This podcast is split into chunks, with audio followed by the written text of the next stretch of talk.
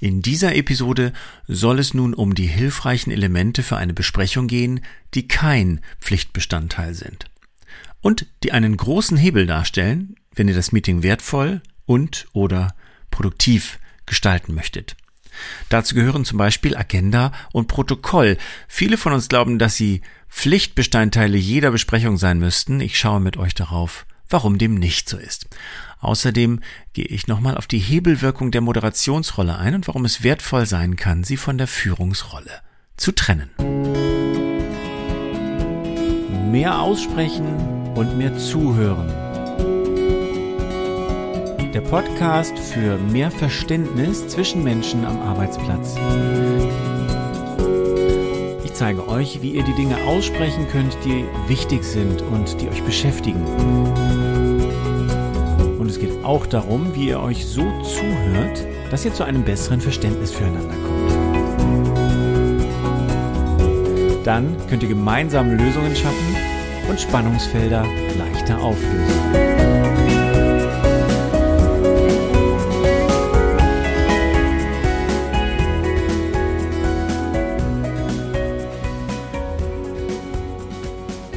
Als besonders hilfreiche Zusatzwerkzeuge für deine Besprechung gehe ich hier die Agenda, das Protokoll, das Prozessfeedback und die Verteilung weiterer Rollen durch. Auch wenn du, wie in der letzten Folge besprochen, nicht die Inhaberin des Meetings bist, kannst du diese Werkzeuge als Optionen vorschlagen, um eure gemeinsame Zeit effektiver oder effizienter oder nachhaltiger zu nutzen. Die Agenda ist schon ein sehr grundsätzliches Tool, ähnlich wie die klare und transparente Zielsetzung. Die Teilnehmenden können sich darauf einstellen, worum es geht, und sie können sich gezielt vorbereiten. Wenn ihr ein Agenda-Dokument gemeinsam füllt, können KollegInnen auch eigene Punkte auf die Agenda setzen. Die Agenda dient also der Transparenz und der Akzeptanz der Besprechung. Auch die Augenhöhe zwischen den Teilnehmenden wird damit gefördert. Alle gehen mit der gleichen Information über den Ablauf in den Termin. Außerdem zeigst du mit der Agenda, dass du deine und die gemeinsame Arbeit professionell vorbereitest und mit dieser Vorbereitung und mit der Transparenz zahlst du nebenbei auch noch in die Wertschätzung für die eingeladenen Teilnehmenden ein. Auch die Workshops, die ich für meine Kunden leite, haben immer eine Agenda, die zuvor mit der Führungskraft oder mehreren Teammitgliedern abgestimmt wurde.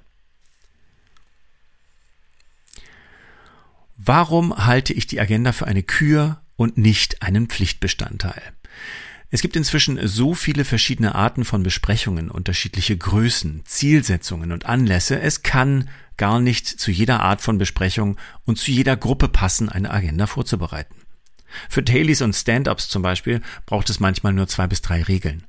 Für Ad-Hoc-Meetings können wir eine Agenda teilweise gar nicht vorbereiten. Wenn in einer Besprechung Neuheiten verkündet werden sollen, die vorher nicht benannt werden dürfen, kann es auch keine richtige Agenda geben. Inzwischen haben wir in remote oder hybrid zusammenarbeitenden Teams virtuelle Termine für Kaffeeklatsch oder auf Neudeutsch Socializing. Dort braucht es auch keine Agenda. Wenn ich mit einem Team oder einem Gremium ihre Meetingformate bearbeite, gehe ich manchmal auch danach, ob die Beteiligten eine Agenda selbst als hilfreich und gewünscht einschätzen oder eben auch nicht. Für das Format der Agenda mag ich keine Vorgabe machen. Ob ihr das in einem Textdokument, in einer Tabelle führt oder auf ein Flipchart oder eine Präsentationsfolie schreibt, das hängt von den Inhalten, den Teilnehmenden und auch davon ab, wie es bei euch erprobt und gewohnt ist. In den meisten Workshops arbeite ich inzwischen mit einer flexiblen Agenda mit Post-its auf einer Art Mini-Kanban-Board. So können wir gegebenenfalls Themen hinzunehmen, überspringen oder parken, je nachdem, was für das Workshop-Ziel gerade wichtiger wird oder wofür die Gruppe gerade mehr Energie hat.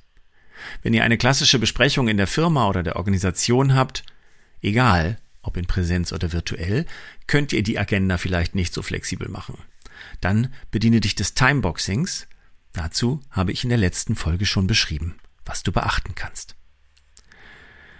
Kommen wir zum Protokoll. Das ist aus mehreren Aspekten nützlich. Kolleginnen, die nicht teilnehmen können, können die Besprechungsergebnisse nachlesen. Gemeinsame Entscheidungen und Vereinbarungen sind im Protokoll dokumentiert und können im Zweifelsfall nachgelesen werden. Abgesprochene Schritte und Maßnahmen können festgehalten und abgearbeitet werden.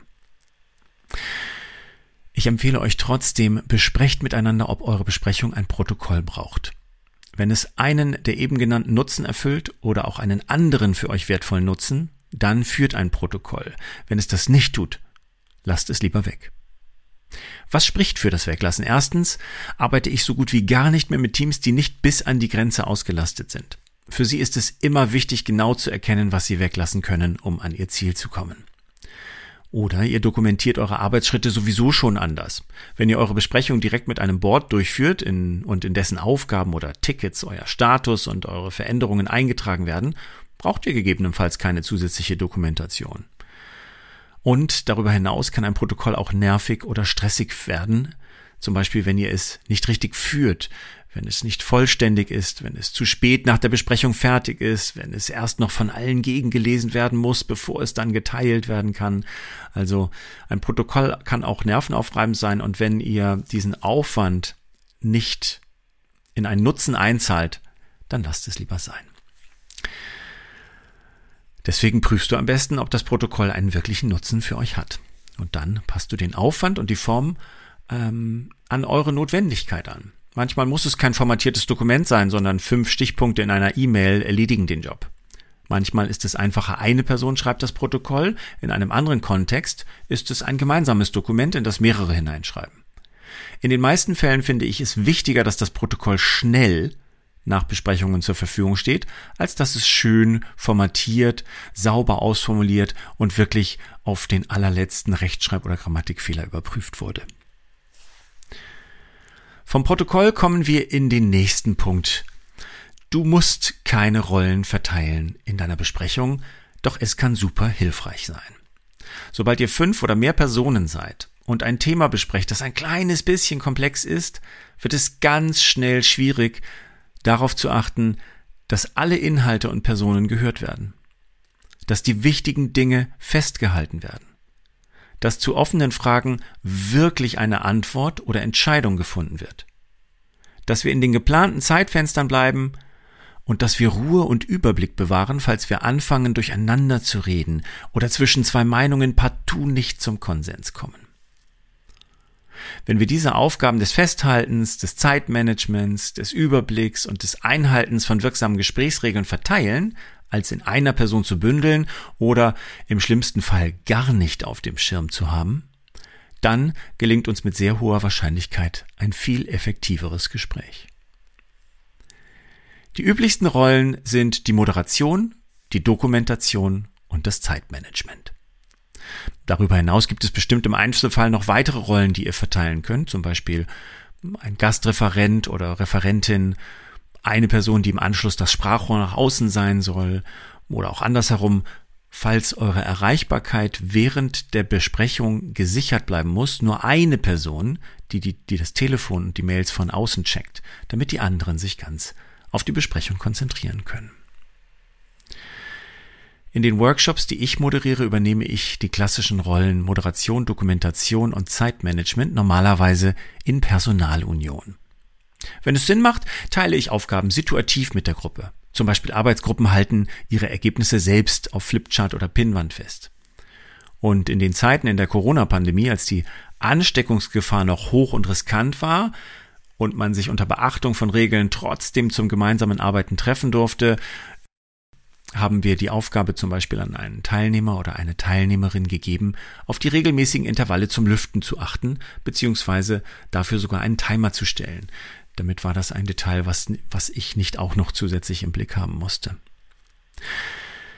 Im Konferenzraum oder in der virtuellen Besprechung arbeitet ihr eventuell gar nicht mit Flipchart oder Online Whiteboard. Dann braucht ihr vielleicht wieder jemanden, der mitschreibt. Besprich mit den anderen Teilnehmenden, wie ihr es machen wollt. Rollen aufteilen oder lieber nicht. Jemand, die gut moderieren kann, achtet vielleicht nicht automatisch mit auf die Zeit. Jemand, der kein Problem hat mitzuschreiben, möchte vielleicht nicht moderierend die Gruppe anleiten. Die Führungskraft möchte sich vielleicht ganz auf das Thema und die Mitarbeitenden einlassen und deshalb die Moderation abgeben. In vielen Teams rotieren die Rollen auch. Nicht jede Woche schreibt die gleiche Person das Protokoll oder reihum übernehmen mehrere die Moderation. Das solltet ihr sehr individuell besprechen, so wie es für diese Besprechung am wirksamsten ist und so, dass ihr euch damit gut fühlt. Wenn du regelmäßig in mehreren Besprechungen bist, dann kann das von Meeting zu Meeting auch ganz unterschiedlich geregelt sein. Immer so, wie es für das Thema und die Gruppe am besten passt. Welche Vorteile hat es nun, wenn du die Moderation von der Führungsrolle trennst? Ich zähle einfach mal mehrere hintereinander weg und die sind vielleicht noch gar nicht vollständig, aber da sind schon große wichtige dabei. Die Führungskraft kann sich auf die Personen und die Inhalte konzentrieren, anstatt auch noch den Rahmen des Meetings im Auge behalten zu müssen. Die moderierende Person wiederum kann sich ganz darauf konzentrieren, dass die Teilnehmenden zu Wort kommen, die sich beteiligen wollen und dabei auf Reihenfolge, auf Reaktionen und auch auf Körpersprache achten, also zum Beispiel jemanden ansprechen, der noch irgendwie eine Frage oder Bedenken in sich trägt und sich noch nicht gemeldet hat. Die Moderatorin kann auch in unklare und ein uneindeutige Aussagen hineinfragen. Wenn das die Führungskraft tut, ist damit immer etwas mehr Druck verbunden. Also jemand sagt etwas, es ist nicht ganz eindeutig und die Führungskraft fragt dann die mitarbeitende Person, was meinst du denn jetzt genau damit? Da ist man dann schon so ein bisschen auf dem Prüfstand und weiß nicht genau, wie kritisch betrachtet die Führungskraft das jetzt gerade. Will sie das nur wissen oder findet sie mich irgendwie als Person auch unklar? Und andererseits, wenn es die Führungskraft selber ist, die sich unklar ausdrückt, auch das ist in jeder Organisation immer mal wieder der Fall, ähm, dann ist es aus der Moderation heraus viel einfacher und legitimer, das Gesagte zu hinterfragen. Wenn ich jetzt einfach normal im Meeting teilnehme und die Führungskraft frage, was meinst du denn jetzt damit genau, dann ist damit auch immer ähm, eben ein bisschen die Kritik, äh, dass die Führungskraft das nicht gut genug ausgedrückt hat oder dass ich äh, das noch nicht verstanden habe. Ich muss mir auch fragen, denkt die Führungskraft, ich bin doof und habe das noch nicht verstanden. Also als der Moderation heraus darf diese Frage einfach immer gefragt werden, weil das der Job der Moderation ist. Der Moderator kann auch Gesagtes einfach mal kurz zusammenfassen. Auch, auch ohne konkreten Anlass oder an einer Stelle, damit alle abgleichen können, ist es auch das, was ich verstanden habe. Dann ähm, erspart ihr euch im Meeting dieses den anderen Fragen fast nochmal zusammen, was du gehört hast, weil das klingt dann auch wieder so ein bisschen lehrerhaft und nicht nach Augenhöhe. Ähm, beim, beim Moderator gehört es zum Job. In der Moderationsrolle kannst du auch immer wieder nachfragen. Du kannst im Grunde genommen alle Interventionen als Frage hineingeben. Du kannst fragen, haben wir das schon aufgeschrieben? Ist das etwas, das ins Protokoll soll? Gehört das noch zum Thema? Bringt uns das dem Ziel näher? Ähm, all diese Fragen werden von der Moderation erwartet. Wenn die Rolle nicht verteilt ist, und du entscheidest dich, diese Frage zu stellen, dann können alle möglichen schrägen Reaktionen folgen. Die anderen denken, dass du dich aufspielst oder dass du dich einmischst oder dass du ein bisschen schwer vom Begriff bist. Ähm, in der Moderation ist es der Job, diese Fragen zu stellen und es wird gar nicht daran rumgedeutet. Ich habe mal ein sehr, sehr klares Beispiel der Rollentrennung führende Person und moderierende Person in einer holakratisch organisierten Abteilung erlebt. Wenn ich das jetzt im Detail erzähle, dann sprengt das den Rahmen dieser Episode. Deswegen habe ich mich entschieden, ich mache eine weitere Episode daraus. Das heißt, das Thema Führungsrolle, Moderation und dieses Beispiel aus der Holakratie, das geht einfach in die nächste Episode. So, und um jetzt ähm, den Nutzen, den ich geschildert habe, wenn du die Führungsrolle und die Moderationsrolle im Meeting trennst, auf den Kopf zu stellen und hier ein bisschen paradox zu werden. Es kann auch sehr kraftvoll sein, wenn du als Führungskraft die Moderationsrolle bei dir behältst. Ich habe in meiner Zeit als Führungskraft wirklich sehr erfolgreiche Erfahrungen damit gemacht und das werde ich dann gemeinsam in der nächsten Episode ähm, einsprechen. Ein super hilfreiches Werkzeug für Besprechungen, das die meisten Gruppen nicht bewusst nutzen, ist das Feedback am Ende des Meetings. Ich habe früher in so unglaublich vielen Meetings gesessen, die unproduktiv, zu lang, zu kurz, mit den falschen Teilnehmenden und kurz gesagt richtig kaputt waren. Also kaputt im Sinne von, die funktionieren so nicht. Das kann zu einer unglaublichen Verbrennung von Zeit und Geld in eurer Organisation führen und gerade das Verbrennen von Zeit kann sich, wir schreiben das Jahr 2022, bald ist 2023, das kann sich gar keiner mehr leisten. Deshalb empfehle ich jeder Gruppe, führt am Ende jedes Termins ein Feedback durch. War das so wirksam? War es hilfreich? War eure Zeit hier und heute sinnvoll investiert? Was bringt uns das jetzt? Was sollen wir nächstes Mal anders machen? Wie können wir das Meeting verbessern, präziser machen, verkürzen, effektiver machen? Das Abschlussfeedback muss kein Pflichtbestandteil sein. Wenn ihr wirksame, gut laufende Meetings habt, reicht es, wenn ihr diese Überprüfung in größeren Abständen macht. Es ist allerdings ein unglaublicher Hebel, wenn es Anpassungsbedarf gibt. Wenn ihr ihn immer sofort erkennt, wenn ihr sofort etwas macht und sofort eine kleine Veränderung reinbringt und wenn ihr es nicht erst drei Monate später merkt und feststellt, drei von den Teilnehmenden finden seit drei Monaten dieses Meeting eigentlich schon wieder anstrengend, ähm, weil sich Außenbedingungen verändert haben und ihr das Meeting hättet darauf anpassen können. Von daher bleibt meine Empfehlung, überlegt wirklich, ob ihr es in jedem Termin macht. Jetzt habe ich zu diesen Themen in der letzten und in dieser Episode sehr viel gesprochen. Damit ihr eine übersichtliche Zusammenfassung habt, habe ich ein PDF mit den Pflicht- und Kürelementen in der Übersicht ähm, erstellt und in den Shownotes lege ich euch den Link zu dem PDF ab. Dann kannst du das nutzen, um deine nächste Besprechung zu planen oder auf dein Team mit Veränderungsvorschlägen zuzugehen. Und wenn du das hilfreich fandest, kannst du das PDF und die Folge sehr gerne teilen oder weiterempfehlen. Ich wünsche dir viele wirksame und gleichzeitig effiziente und im besten Fall auch angenehme Besprechungen.